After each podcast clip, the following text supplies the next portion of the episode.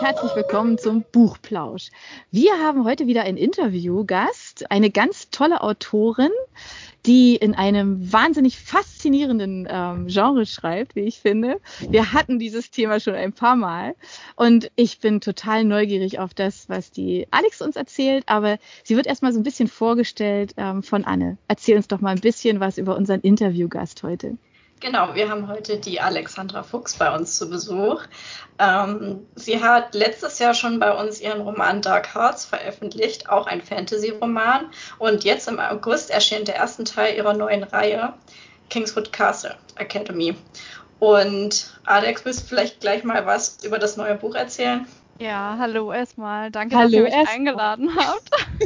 ich freue mich sehr, heute auch mal ja, als Autorin ein Interview führen zu dürfen. Ich bin ganz aufgeregt, falls ihr es nicht raushört. Ich freue mich nämlich sehr. Ja, deswegen hätte ich jetzt gesagt, erzähl uns doch erstmal so ganz klassisch, wie bist denn du zum Schreiben gekommen? Man will hier ja auch die Hörer nicht, nicht zu, zu früh das Zuckerstück geben, ne? Ähm, Nee, genau. genau. Wie bin ich zum Schreiben gekommen? Da muss ich mal ein bisschen sehr lange in meine Vergangenheit zurückgehen. Es hat tatsächlich bei mir in der Schule angefangen.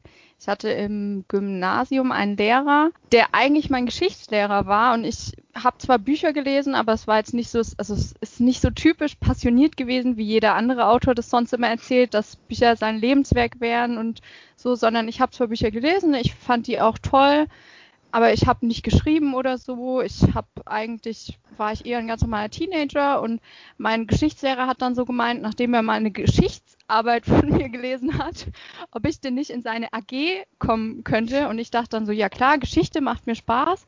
Und dann sagt er so, nee, also es sei eine kreative Schreiben AG. Da dachte ich so, okay, okay. Wenn Sie das meinen, kann ich mir das ja mal angucken so hat es tatsächlich angefangen. Ich bin da dann hin mit, wir waren glaube ich nur zu fünft, weil kreatives Schreiben fand damals gerade im Gymnasium so und der, ich glaube neunten Klasse war das oder so, fanden alle Leute nicht ganz so cool. Deswegen waren wir nur fünf Mädchen ähm, und haben dann so angefangen tatsächlich wirkliche Schreibübungen zu machen. Zum Beispiel, wie beschreibt man einen Raum richtig gut und Okay. da haben wir dann Geschichten verfasst, die unser Geschichtslehrer ähm, also einem Wettbewerb eingesendet hat vom, das war vom Land Baden-Württemberg damals. Okay. und da wurden dann also ausgewählte Geschichten quasi in so einer Art Sammlung veröffentlicht. Und da kam meine Geschichte dann mit rein. Und wir gingen dann zusammen mit der AG auf eine Lesung in Stuttgart, damals in der Staatsgalerie Mhm. und ich, also wir durften alle ein Stück aus unseren Geschichten vorlesen und ich glaube, dieses Erlebnis hat mich so geprägt, weil es war, ich war in meinem Leben, glaube ich, noch nie so aufgeregt wie in diesen fünf Minuten, wo ich da vorne saß und zusammen mit meinen Freundinnen ähm, ein Stück von was vorgelesen habe, was ich selber produziert habe.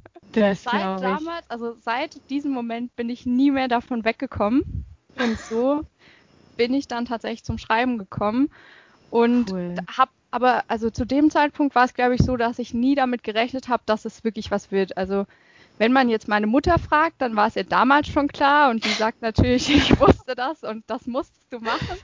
Aber mir war das noch nicht klar und ich wollte auch Medizin dann ganz lang studieren, im Gegen, also entgegen aller guten Worte von meiner ganzen Familie, die gesagt hat, mach das nur nicht.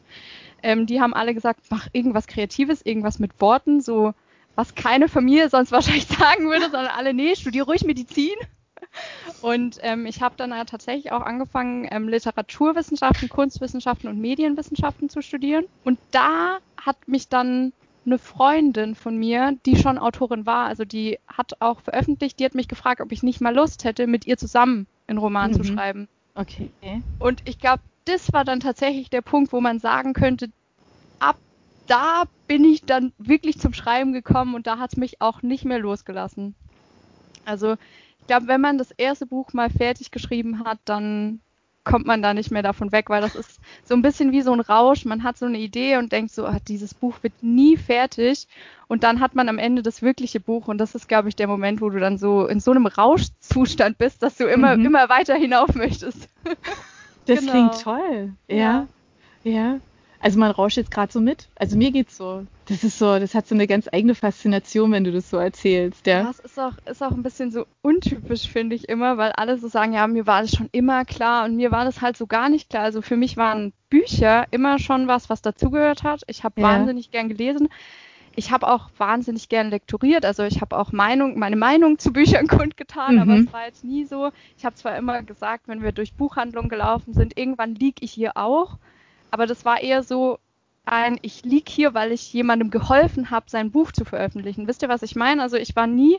davon überzeugt, dass ich es selber schaffe, aber ich wusste, dass ich ähm, irgendwie Anteil daran haben will. Und dann, als ich es dann wirklich selber geschafft habe, das war, glaube ich, einer der größten und schönsten Momente bisher in meinem Leben.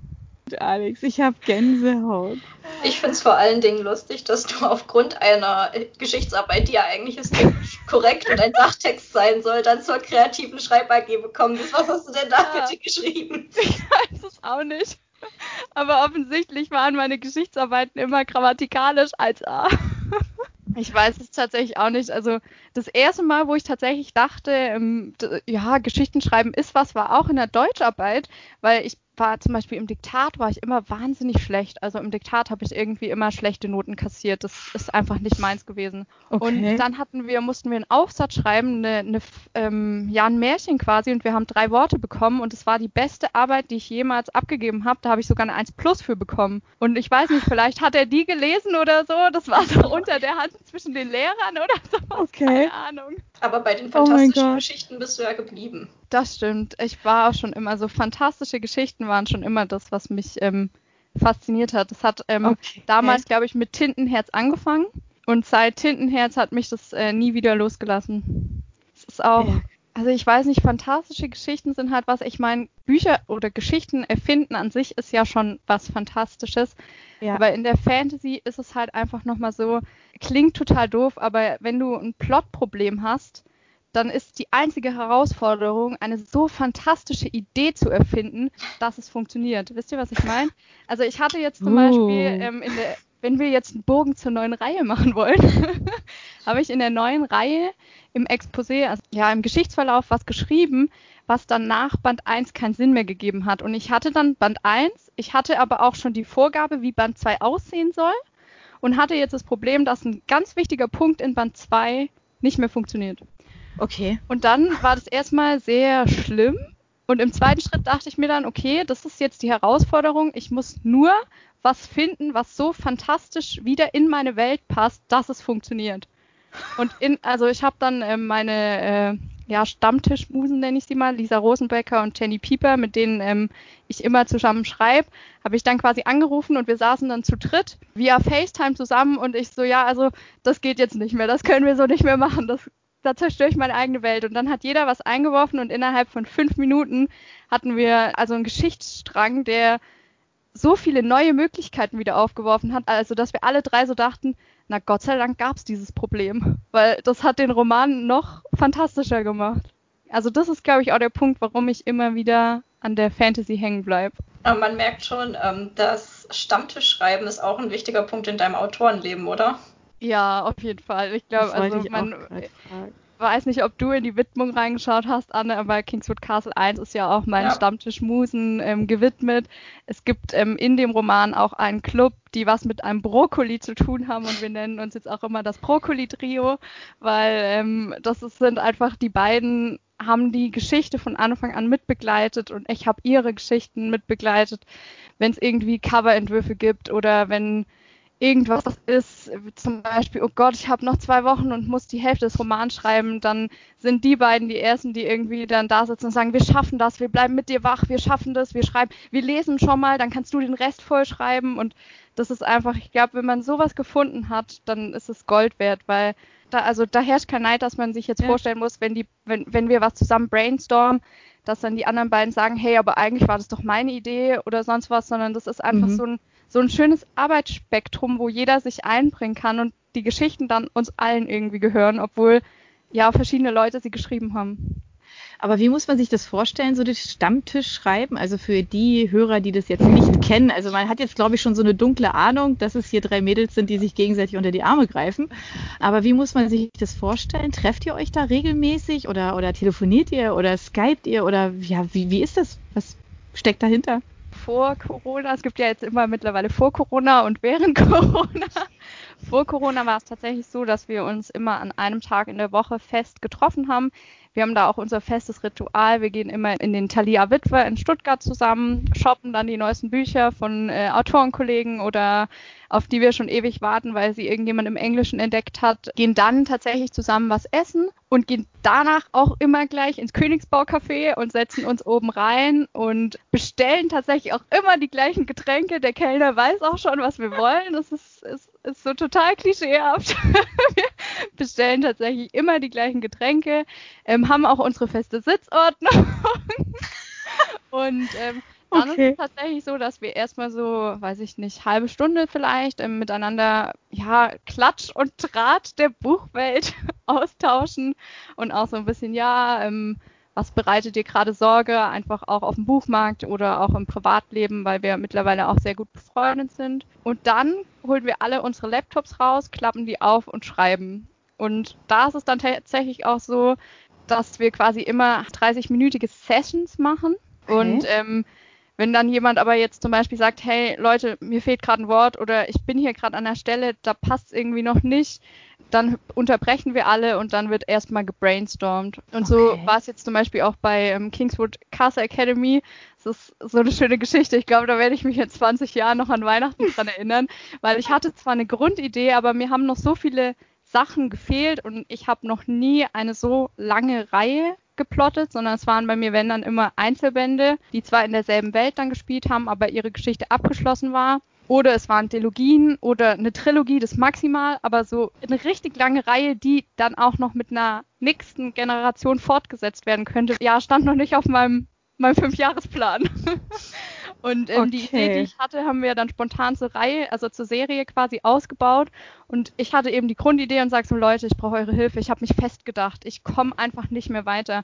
Und dann, ich, ich sitze immer an dem einen Ende, Lisa saß mir gegenüber, Jenny sitzt neben mir und dann kam's, Alex, stell dir vor, oder du machst das. Und dann Lisa, nein, nein, nein, Jenny, oder. Und dann ging das so hin und her und ich saß einfach nur so ein bisschen abseits und dachte mir so, oh Gott, krass, was geht da gerade ab? und seitdem ist es auch so ein bisschen unser Running Gag, wenn es irgendwo hängt, dass jeder mit diesem oder anfängt.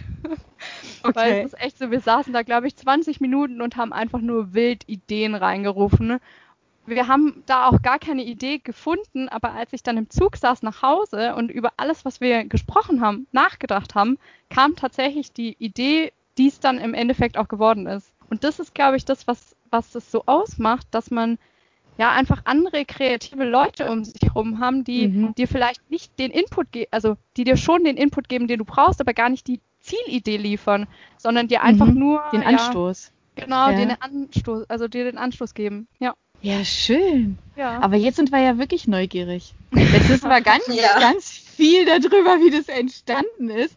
Das, worüber wir jetzt mehr erfahren wollen, weil ähm, dein neues Buch, die neue Reihe, ist auf wie viele Teile angelegt und auf worum geht's da? Ist erstmal auf fünf ähm, Teile angelegt. Wow. Genau. Das ist toll. Ist, ist, schon mal, ist schon mal ein Stück. Und es geht um äh, Laurie, die ihre Eltern bei einem Unfall verloren hat und von ihrer Tante so ein bisschen ja abgeschoben wird ähm, in ein Internat auf Kingswood Castle.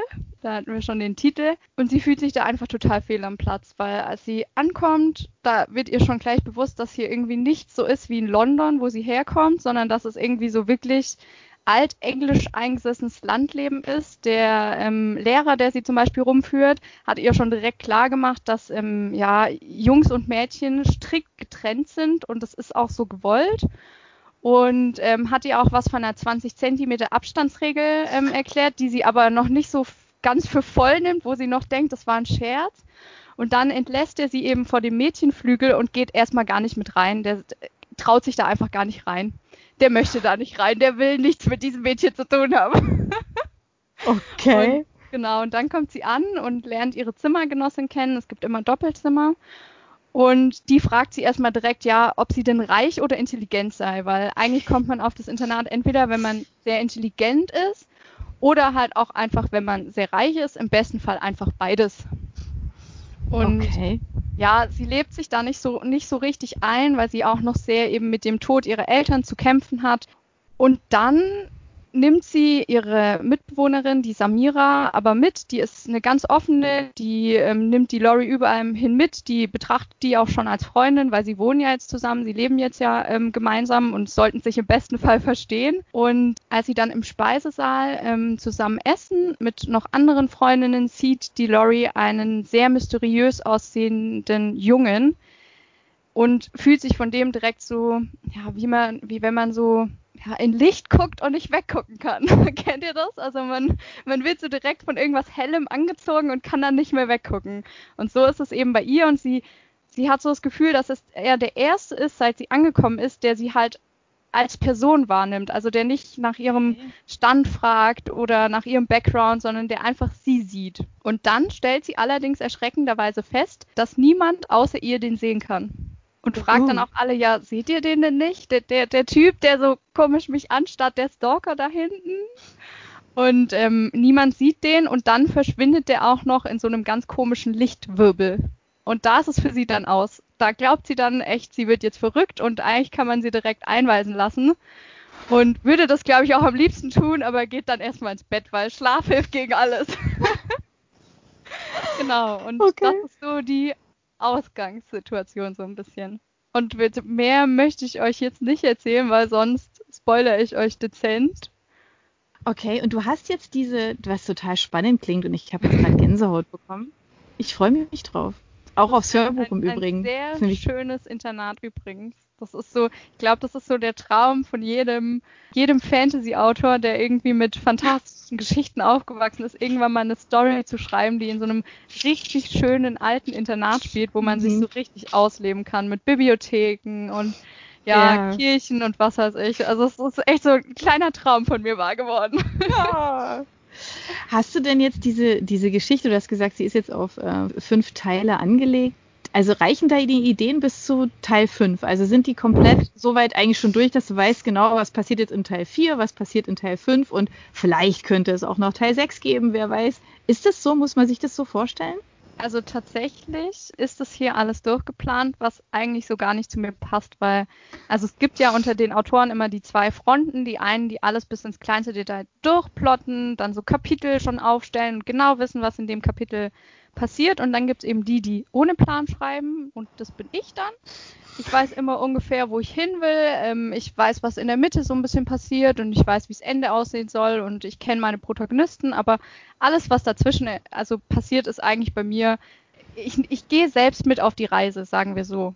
Mhm. Aber ganz ehrlich, wenn man fünf Bände schreiben möchte und die auch einem Verlag anbieten möchte, der seriös ist und mit dir zusammenarbeitet, dann kannst du nicht zum Verlag gehen und mal sagen, also ich habe da eine richtig gute Idee. Sondern die wollen natürlich ein Exposé, eine Leseprobe und die möchten auch einfach sehen, dass alles Hand und Fuß hat. Und ganz ehrlich, bei einer fünfteiligen Reihe mit äh, Expansionsmöglichkeiten auf fünf weitere Bände, da muss man dann schon mal ein äh, Exposé schreiben, wo wirklich alles ins kleinste Detail drin steht. Und deswegen ist es hier tatsächlich so, dass ich in jedem Band weiß, was passiert. Also ich baue das auch schon aufeinander auf. Es gibt jetzt in Band mhm. 1 Details, die, wo man so denkt, okay, ist ganz nett, aber brauchte ich jetzt nicht, aber die kommen dann vielleicht mal in Band 3 zum Tragen oder mhm. irgendwann später.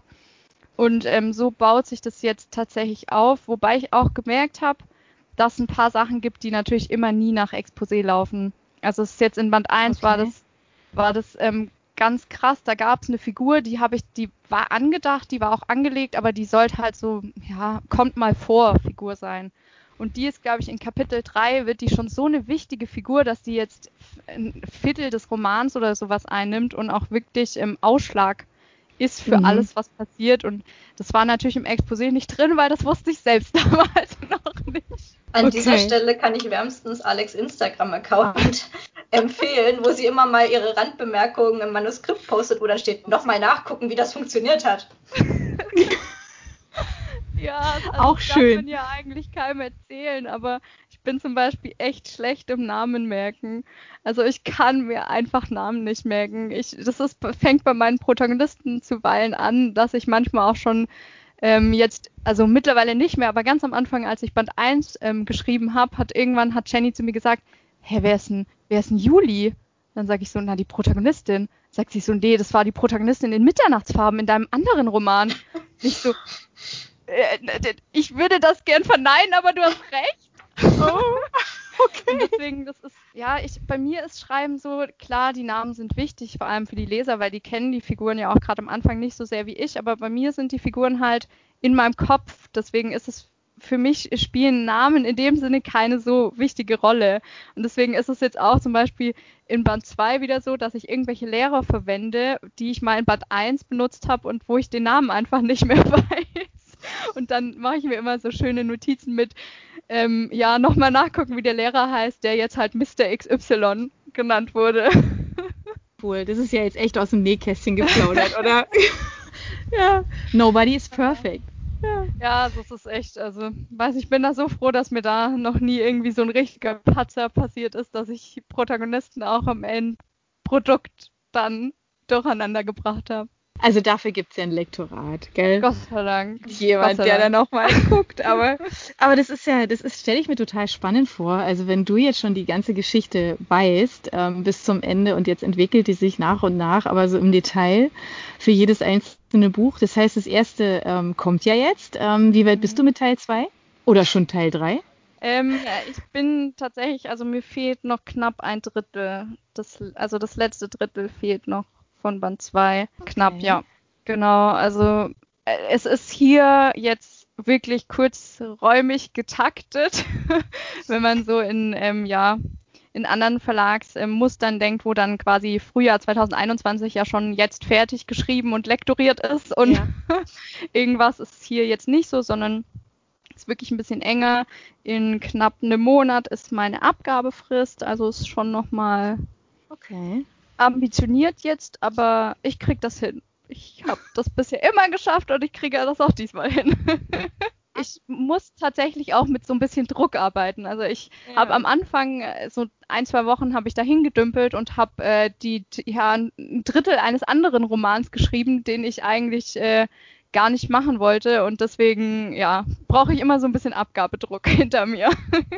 Kannst du sagen, ob ähm, dir jetzt, also speziell so bei dieser Reihe, wo du ja eigentlich, also ja schon ziemlich gut weißt, wo es hingeht und, und alles soweit klar ist, fäll, was fällt dir da leichter, der, der Anfang oder das Ende oder überhaupt? Geht dir das jetzt irgendwie leicht, leichter mhm. von der Hand, wählst du einen Plan hast? Ja, also es sagt ja tatsächlich, wenn man mich so fragt, als Tipp, würde ich auch immer sagen, plant alles durch, wisst, wo, wisst, wo es hingehen soll, aber für mich ist das nichts.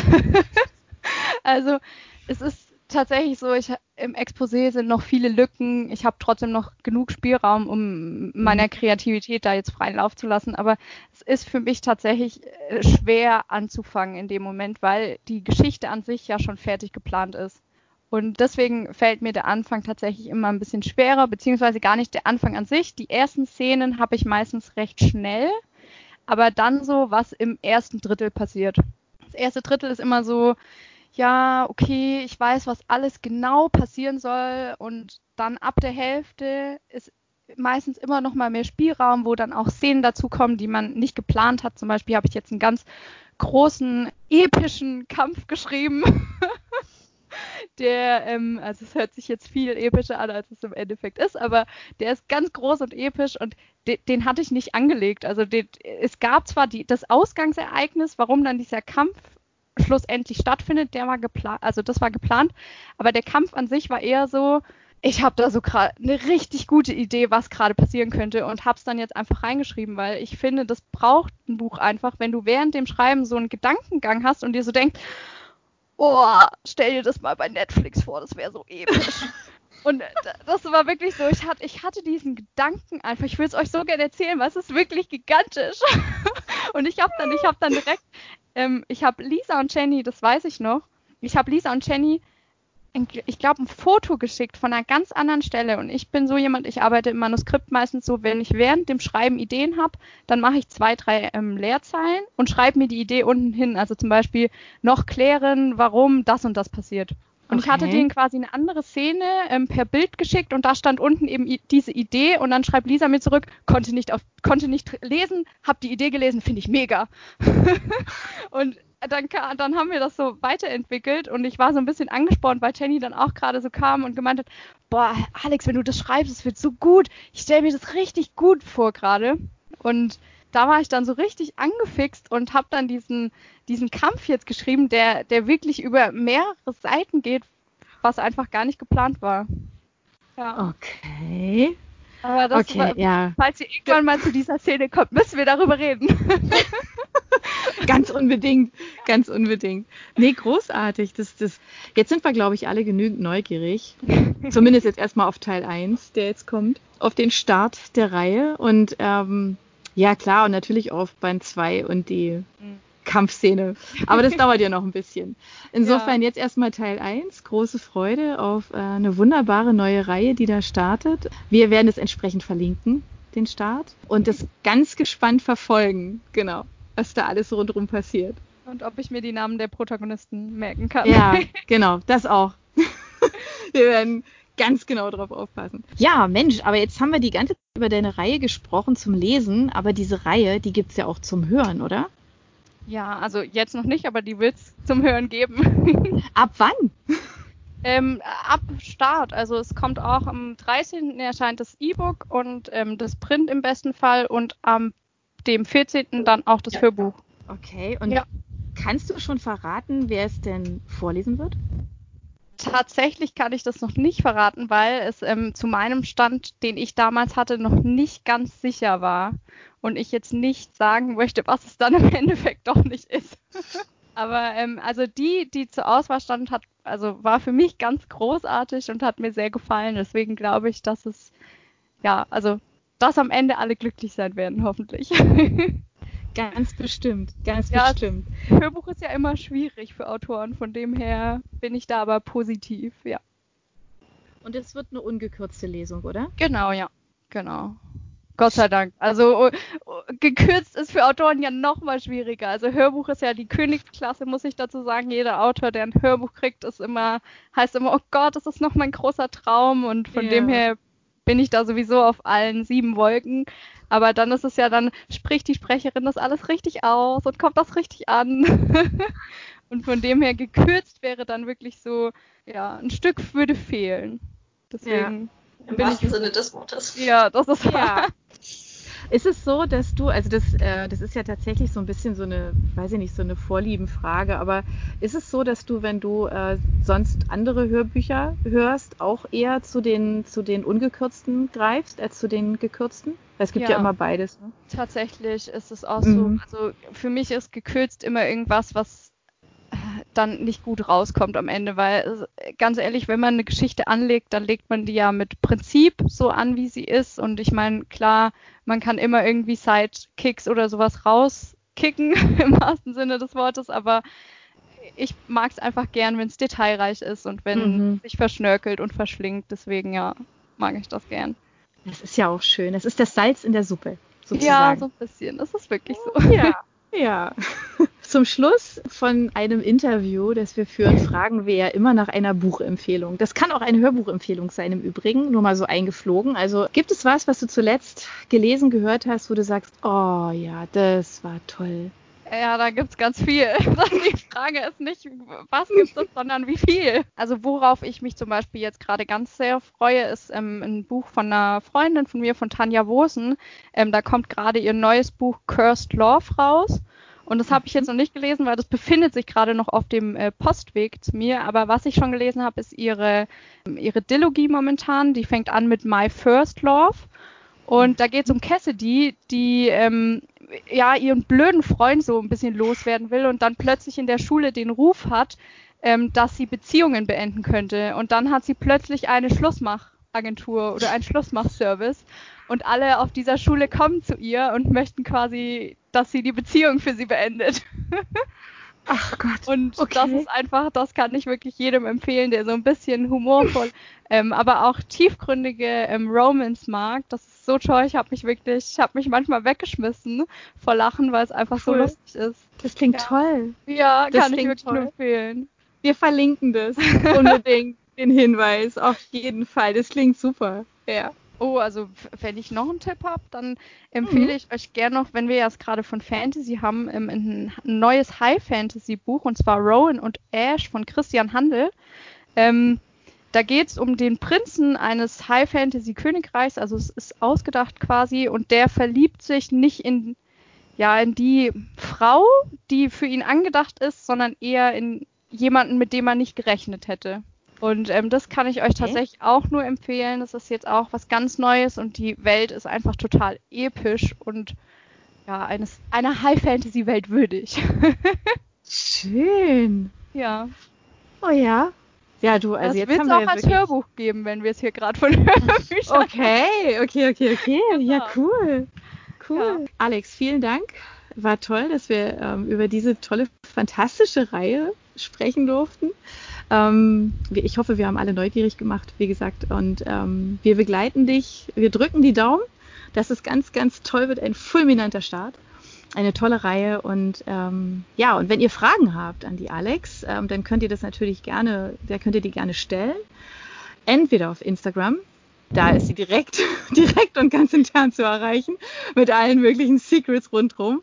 Da ist die Alex nämlich wirklich tatsächlich sehr aktiv und sehr cool. Ähm, da könnt ihr auch so ein bisschen was über das Autorenleben erfahren, was sie so umtreibt und auch die, die beiden anderen, äh, die jetzt immer wieder genannt wurden, ähm, die zum Stammtisch gehören.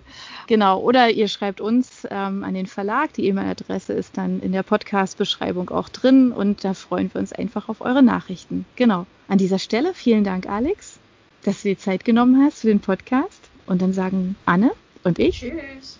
Wir sagen Tschüss vom Buchplausch. Bis nächste Woche. Bleibt uns treu. Tschüss. Tschüss. Für unsere Buchplauschhörer haben wir übrigens noch etwas ganz Tolles. Falls ihr nämlich jetzt gerade nach dem richtigen Hörbuch sucht, dann könnte Bookbeat eine gute Idee sein. Stöbert durch über 50.000 Hörbücher entdeckt Bestsellerlisten, die Hörbücher von DP natürlich auch, oder lasst euch ganz persönliche Empfehlungen geben. Ihr wollt das einfach mal ausprobieren? Buchplausch und Bookbeat schenken euch einen ganzen Monat Bookbeat for free. Meldet euch einfach mit dem Rabattcode Buchplausch bei Bookbeat an oder geht auf die Seite www.bookbeat.de slash Buchplausch und schon seid ihr dabei. Den Link, den haben wir auch noch einmal in die Beschreibung der Podcast-Folge eingefügt. Also nutzt dieses wunderbare Angebot, einen Monat lang so irre viele Hörbücher zu hören, wie ihr wollt, denn genauso funktioniert Bookbeat. Das ist nämlich toll. Ihr könnt so viele Hörbücher hören, wie ihr wollt. Das ist doch jetzt genau das Richtige, oder? Also ausprobieren. Wir freuen uns mit euch. Bis dann.